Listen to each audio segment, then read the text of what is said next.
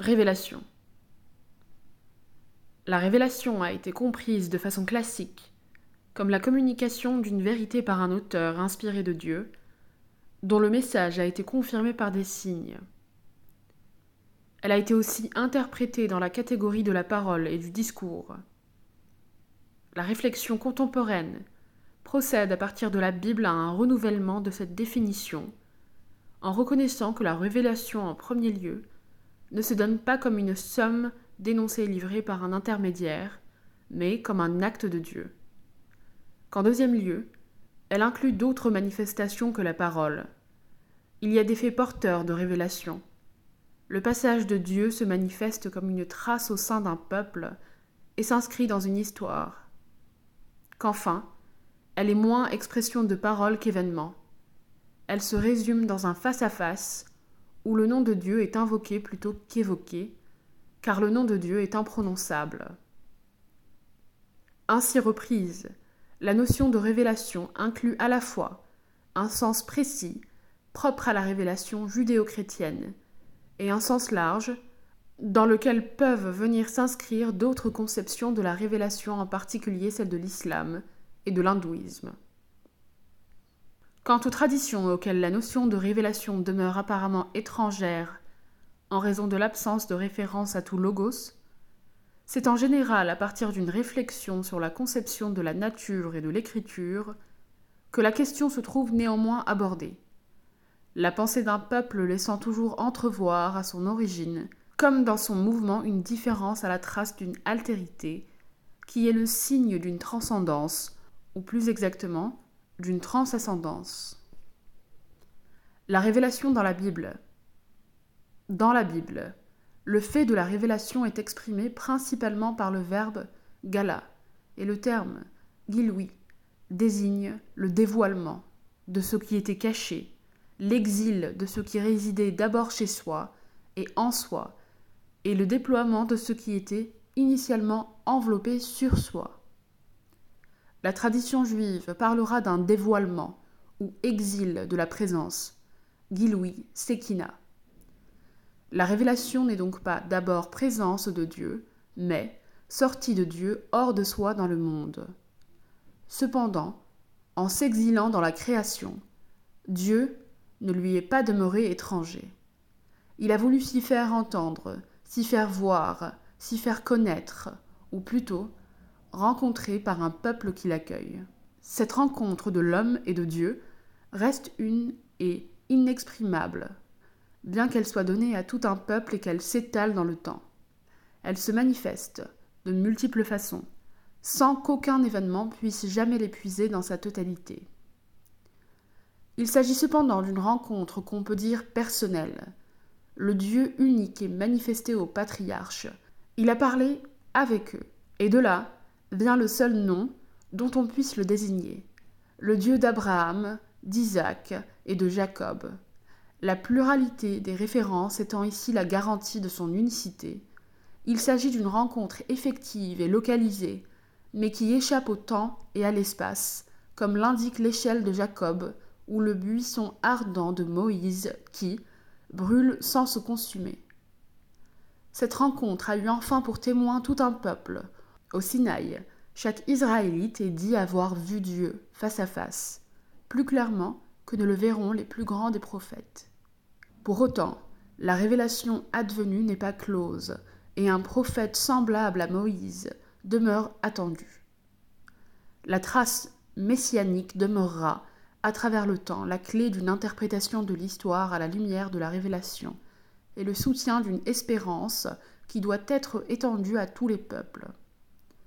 Si la révélation vient s'inscrire dans l'histoire, c'est qu'elle est avant tout de caractère éthique exprimant la manifestation de la volonté divine dans les lois, des coutumes, des rites, elle instaure moins une connaissance proprement dite qu'une voie, à l'achat, un enseignement pratique, un comportement distinctif et traditionnel.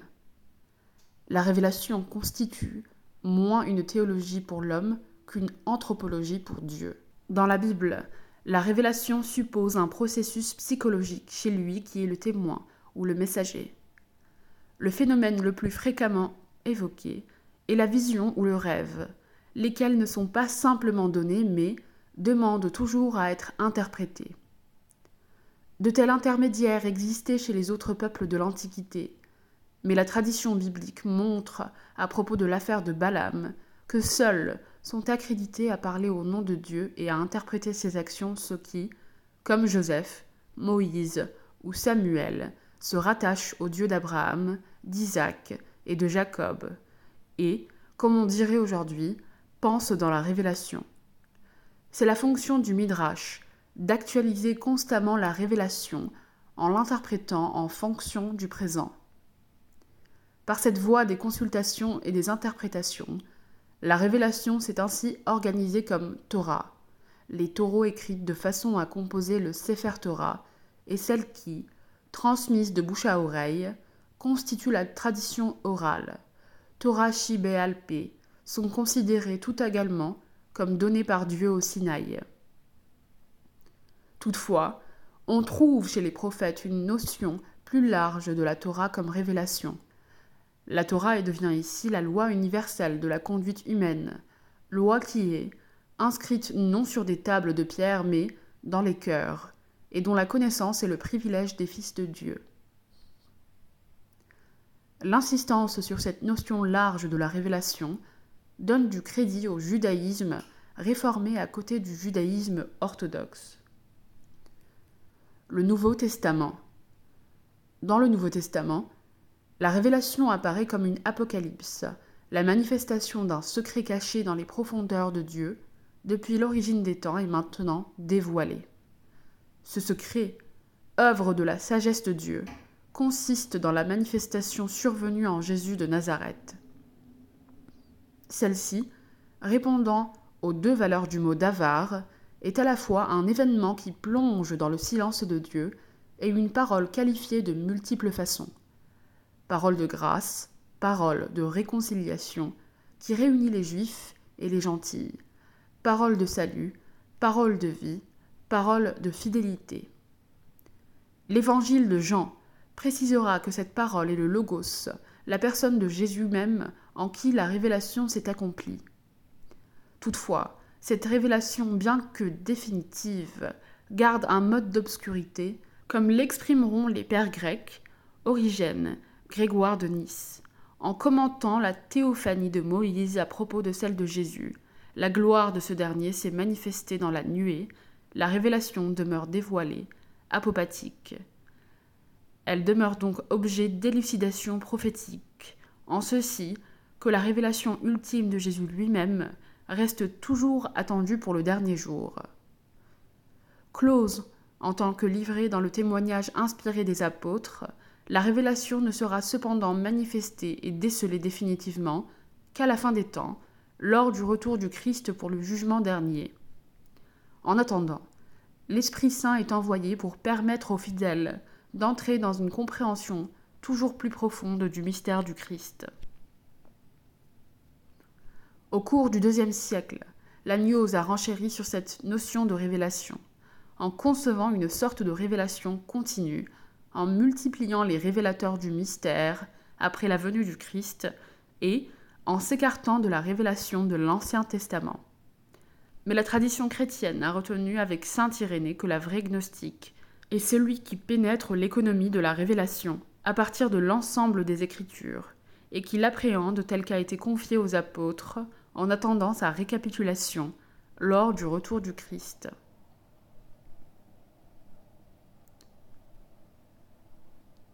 La tradition islamique. Dans le judaïsme, la révélation est centrée sur un peuple, dans le christianisme sur la personne du Christ, dans l'islam sur un livre, le Coran.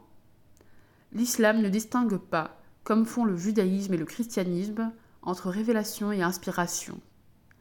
Le texte inspiré s'identifie avec la révélation. Il est tenu pour avoir été dicté mot à mot à Mahomet. Le Coran est considéré comme étant la parole même de Dieu. Il reconnaît qu'il y a eu des révélations antérieures, la Torah et l'Évangile, et il s'appuie sur elles, mais il tient qu'elles ont été manipulées par la main des hommes, et que les livres qui les transmettront ont été falsifiés. Aussi, le Coran est-il seule parole authentique, révélation, sceau de la prophétie. Le Coran est loi divine, charia. C'est lui qui opère la distinction entre le bien et le mal, de sorte qu'il n'est pas possible de mettre une hiérarchisation entre les préceptes.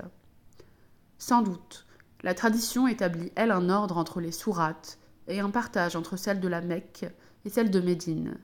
Elle tient compte aussi des circonstances historiques et sociales et connaît des versets abrogeant des versets abrogés. Mais cette abrogation, nasque, survenue en raison des circonstances, fut un acte divin.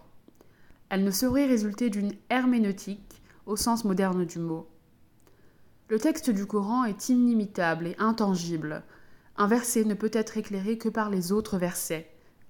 Quand, à défaut de critères herméneutiques reconnus, il fallut interpréter la révélation de Mahomet, ce qui s'avéra nécessaire dès la deuxième génération. Une grave controverse divisa l'islam. On eut recours d'abord aux précédents constitués par les façons d'agir du prophète lui-même, Sunna, en consultant ses anciens compagnons à titre de témoins. La conduite à adopter fut ainsi indiquée par le consensus, ijma, des anciens. Telle est la position des sunnites, qui s'appuient sur les traditions gardées dans la communauté? Cependant, le critère d'interprétation ne fut pas reçu par les partisans. C'est le sens du mot arabe traduit par chiite, des coutumes transmises dans la famille du prophète. Ceux-ci en appellent également à la sunna de Mahomet mais le critère est pour eux rester attaché à sa descendance directe. Cette tradition se divisera encore en tenant de la descendance charnelle et tenant d'une descendance spirituelle. Selon la tradition sunnite, la connaissance révélée est impersonnelle, extérieure au moi du prophète.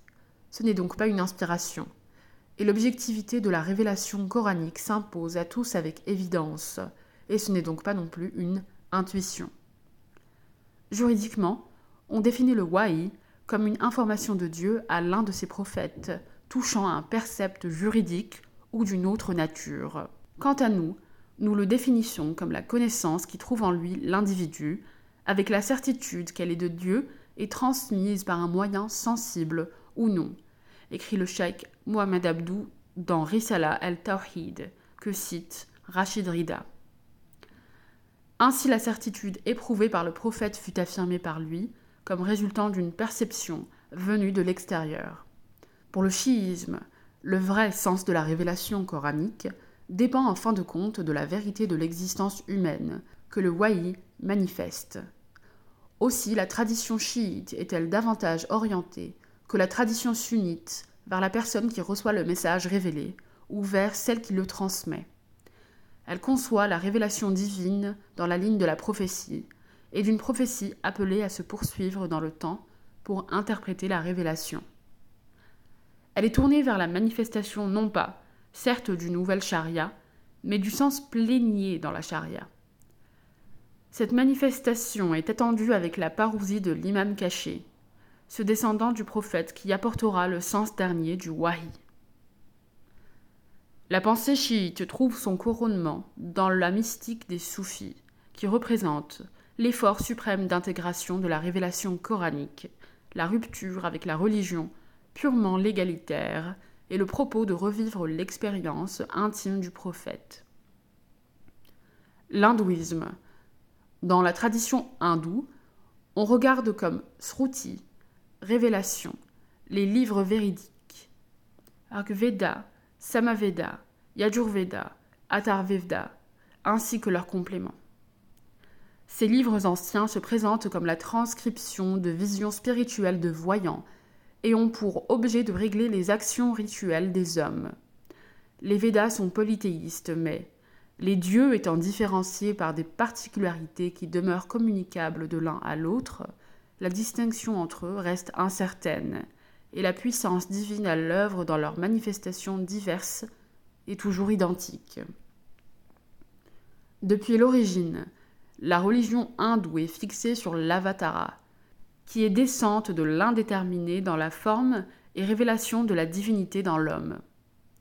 En Occident, une telle vue n'a jamais existé vraiment parce que, dans le judaïsme comme dans le christianisme, la présence de Dieu est radicalement transcendante et ne peut être connue immédiatement. Le divin ne se laisse attendre sans médiation que dans l'expérience mystique, et de semblables expressions du divin ne se rencontrent que dans la tradition ésotérique, dans l'hypnose ou dans le kabbal, qui ne sont pas retenues comme constituant la révélation. En Inde, au contraire, toute existence est déjà une manifestation de Dieu, parce que ce dernier est la seule existence et que rien n'existe qui ne soit une figure ou une image de cette réalité ultime et unique. Tout être conscient est de façon dévoilée, révélation, descente de l'infini dans le fini de la forme. L'âme, conscience incarnée, est une étincelle du feu divin, et cette âme, sortant de l'ignorance de soi, s'ouvre à la connaissance et se développe en un être conscient. Lorsque le divin assume la forme humaine avec son mode d'action humain et la possède dans son éternelle connaissance de soi, quand ce qui n'est point se connaît, alors c'est l'avatara.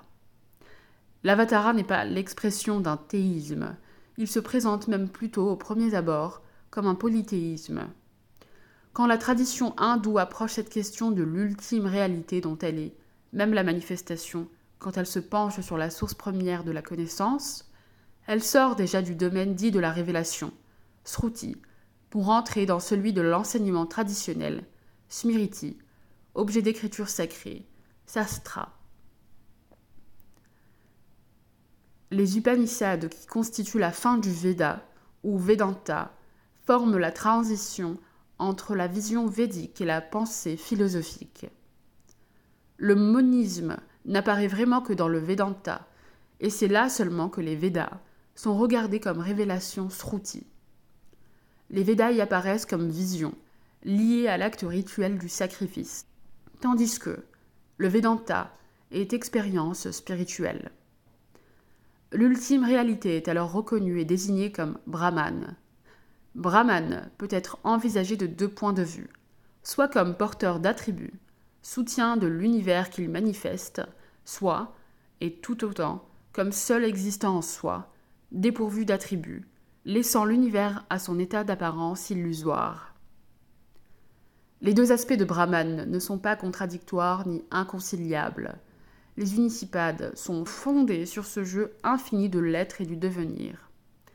Brahman, lorsqu'il devient, l'univers ne perd rien de l'unité de son être. L'identité entre le moi, Atman, et l'unique réalité, Brahman, ne peut être perdue. Rien n'existe que la révélation de Brahman immuable dans ses manifestations diverses.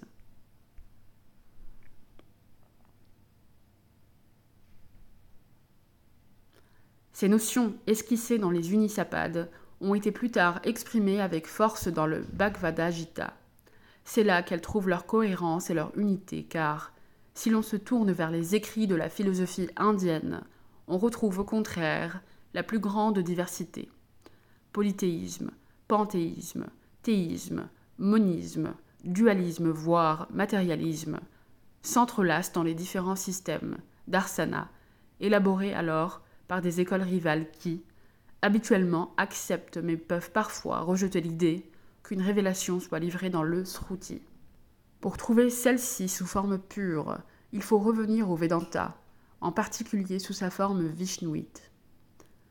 En Krishna, autre nom de Vishnu, Dieu a pris sa possession dans la conscience humaine, s'est mis à conduire le monde, et le monde a été mis en présence de l'Avatara. Cependant, le Krishna, qui importe, n'est pas l'homme historique qui parla et conduisit les hommes dans la vérité, mais la révélation éternelle du divin.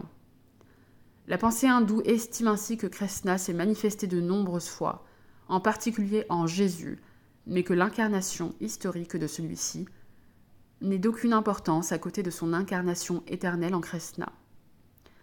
La pensée philosophique moderne, la notion grecque de logos a permis à la théologie chrétienne de rendre compte de la révélation accordée, d'abord au patriarche et à Moïse, puis, advenue en Jésus-Christ, comme rencontre d'une personne, elle-même Verbe divin.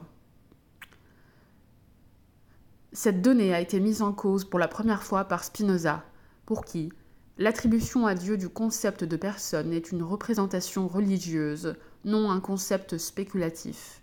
Dieu est nature, et la révélation se confond avec la connaissance de cette nature. Hegel, en héritier de Spinoza, admet que juifs et chrétiens puissent reconnaître en Dieu la personnalité, ce qui leur permet de tenir la Bible pour révéler. Mais pour lui, la révélation s'identifie avec le mouvement même de la dialectique, c'est-à-dire de la négativité. Elle est irruption dans l'histoire, illumination de la raison, et son objet est de faire connaître à l'homme sa destinée. En soumettant la raison à la révélation, les théologiens ont introduit l'arbitraire dans l'activité de l'absolu. La religion manifestée n'est pas autre chose que la religion rendue accessible à la raison. Dieu ne peut donc surgir dans l'histoire qu'au terme de l'évolution spirituelle, au moment où le chrétien prend conscience de son unité avec Dieu en Jésus et où se trouve révélé à l'esprit ce qu'est Dieu. L'important n'est pas que la vérité ait été octroyée à l'homme dès l'origine et de l'extérieur, mais que l'homme puisse la pénétrer aujourd'hui et, du dedans, avec le langage de la philosophie. L'effort de la raison pour pénétrer l'écriture est manifesté dans la mesure où l'individu pense enfin l'universel. Schelling a récusé la tentative hégélienne dans son cours de l'Université de Berlin, en cherchant à ramener la négativité hégélienne vers une positivité, voire vers l'irrationnel. Rien n'est plus irrationnel que de vouloir rationaliser ce qui ne se donne pas pour un rationnel. Rejetant donc la prétention au rationnel, Schelling remplace au cœur du réel le rationnel par l'absolu. La révélation ne peut être qu'expliquée, c'est-à-dire recevoir un sens de l'effort de la raison. La part de négativité se trouve au niveau de l'historicité de la révélation, où intervint la liberté de l'homme. L'homme a la possibilité de poser le monde pour soi et hors de Dieu. La rédemption ne peut se réaliser que par une abnégation, par l'acte de kénose de Dieu dans l'humanité. Mais cette kénose n'a de sens qu'eu égard à une positivité, à une spécificité de la révélation par rapport à la raison humaine. La philosophie idéaliste dans son ensemble et dans ses oppositions ne fait que manifester que la révélation a toujours été pensée comme un objet d'une antothéologie. Critiquée par Kierkegaard du point de vue de la foi, et par Feuerbach et par Marx du point de vue de l'athéisme, cette ontothéologie fait aujourd'hui l'objet d'un dépassement. L'effort de la pensée contemporaine consiste soit à faire retour à l'origine, c'est-à-dire à penser non la révélation mais dans la révélation, philosophie existentielle, soit à rappeler que la révélation est toujours la révélation d'un autrui.